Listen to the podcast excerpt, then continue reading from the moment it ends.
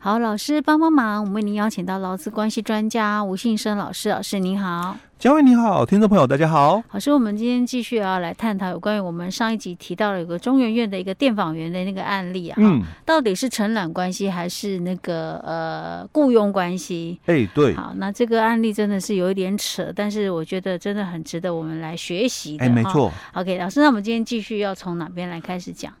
因为这个案例它最主要的一个争议点哦，应该是在于说这个。老公的一个身份，嗯，他到底是属于就是说雇佣关系哦，还是承揽哦？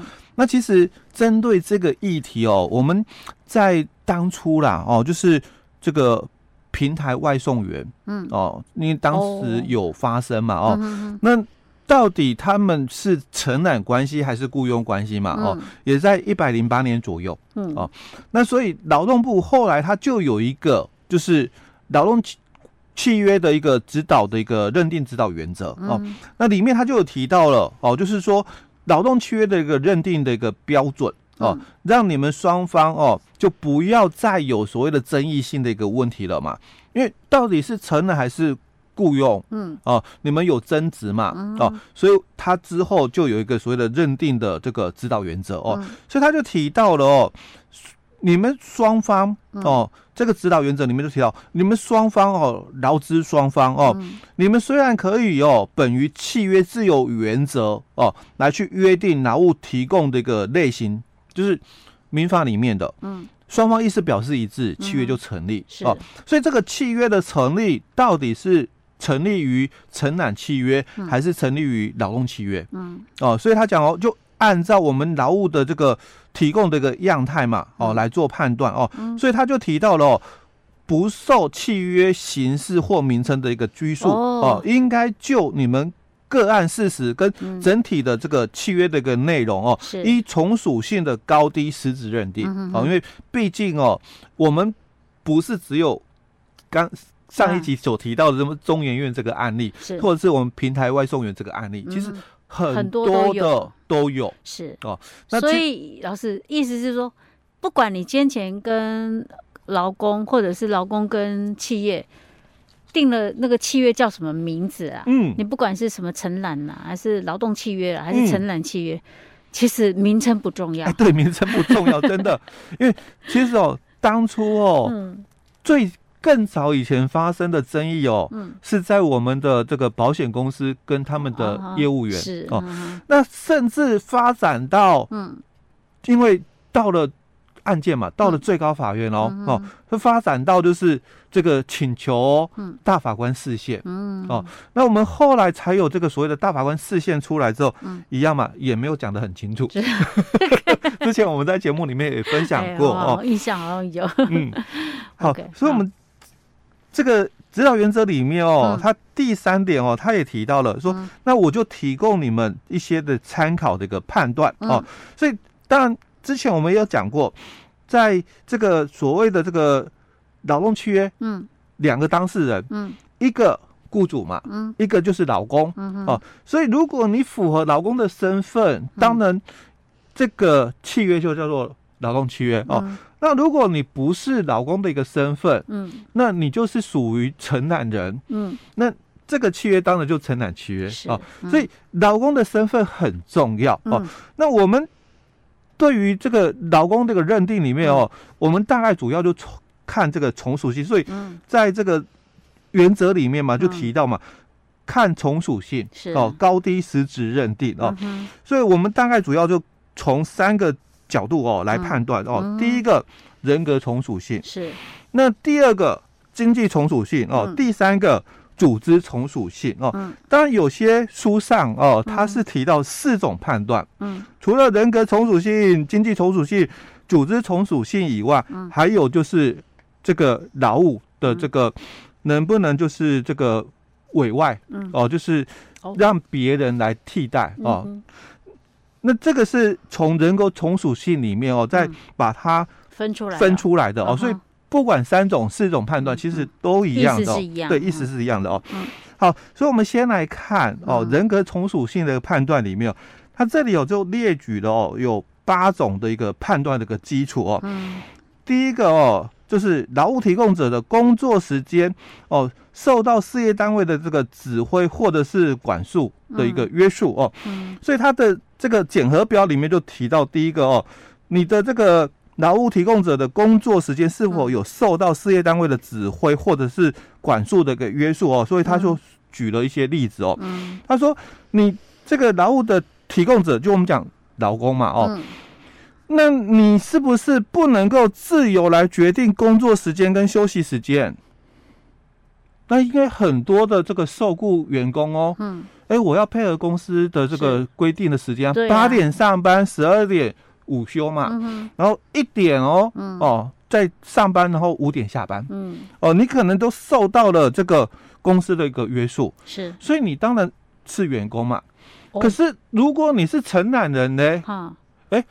啊，我就把工作做好就好了。我几点来？哈，你不用管我啊。是，那我可能做到十点，哦，我、嗯、我可能做到十点，我累了。嗯，我要休息。哦，我就休息嘛。嗯，反正你也不能够约束我，因为我们没有从属性，我，我不是你的员工。我只要把工作做好就好。哦，对，我把工作做好就好了。哦，所以他就提到，就是说，那这个劳务提供者，嗯，哦，他是不能够自由来决定工作时间跟休息时间的话，OK，那他。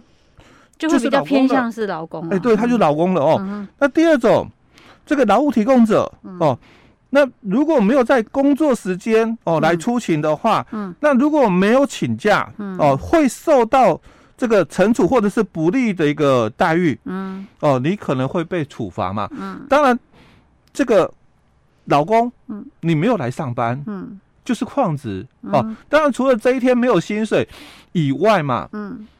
你你可能还会受到其他的一个处分哦，是。哦，那你说没有薪水、嗯、哦，算不算处分？我是承揽哦，嗯，我帮你做这件事情，嗯、我们当初就讲好了，我做这个事情的报酬是多少？嗯，那。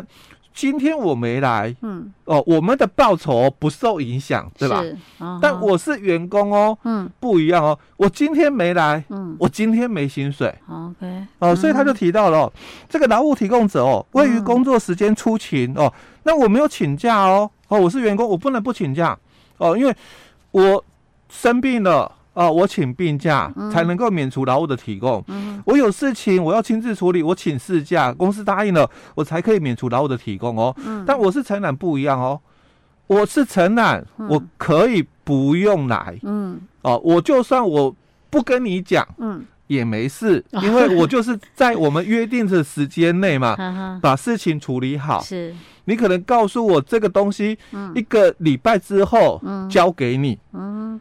哦，一个礼拜之后交给你啊。嗯，那所以我要用几天来做，我自己判断。哦，对。哦，不用受到你的约束哦，指挥监督哦。哦，那所以他这里就提到哦，如果没有请假的话，会受到惩处或者是不利的一个待遇哦。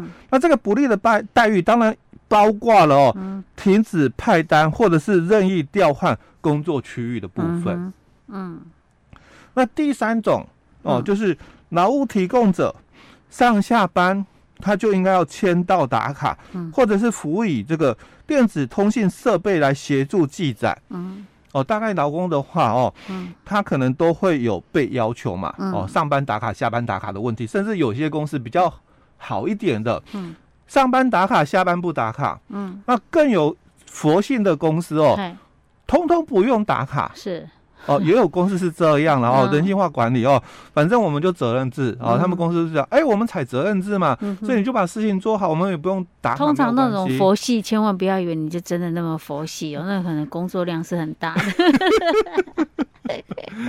哦，所以哦，我是承揽的话不一样哦，嗯，哦，因为我不是你的员工嘛，当然你就不会要求我打卡哦，当我是员工的话，我一定会被要求打卡哦，所以。第一个哦，就提到劳务提供者的工作时间哦，是不是受到事业单位的这个指挥或者是管制的一个约束的一个部分哦？那接着第二个哦，就提到是劳务提供者哦，给付劳务的方法哦，必须受到事业单位的指挥或者是管制的一个约束哦。但该方法哦，是提供劳务者所必须的话，不在此限哦。那什么意思哦？我们检核表里面哦，有讲的比较白话一点哦，嗯、他就提到了，就是劳务提供者哦，嗯、只能依照事业单位决定的工作执行的一个方式来去完成工作，嗯，那违反的话哦，会受到惩处或者是不利的一个待遇。嗯，我今天我要怎么做哦？嗯，都是公司说的哦，公司说我该怎么做，我就怎么做。像我们的这个保险业务从业人员，他们可能有很多的一个这个提供劳务的一个方式，嗯，可能电访哦，或者是直接面对面的这个。拜访，或者其他的这个方式，书面的、嗯、哦都有哦，但都要自己亲力亲为、嗯、哦，你要自己做，那我不可以就请别人嗯。哦帮我做。嗯哦，这个是劳务的一个，就是我一定要自己来处理的一个部分哦，嗯、所以他这里就提到，你决定工作执行的方法嗯。哦，公司说的，你只能照我这些方法来做哦，嗯、那我今天我。有事情，嗯，哦，我可能像我们在前面所提到的哦，我这个没有请假嘛，会受到处罚，嗯、对不对？嗯、那所以啊，我有事情，可是我可能又没有办法去请假，嗯，我我找别人帮我代班，嗯，可不可以？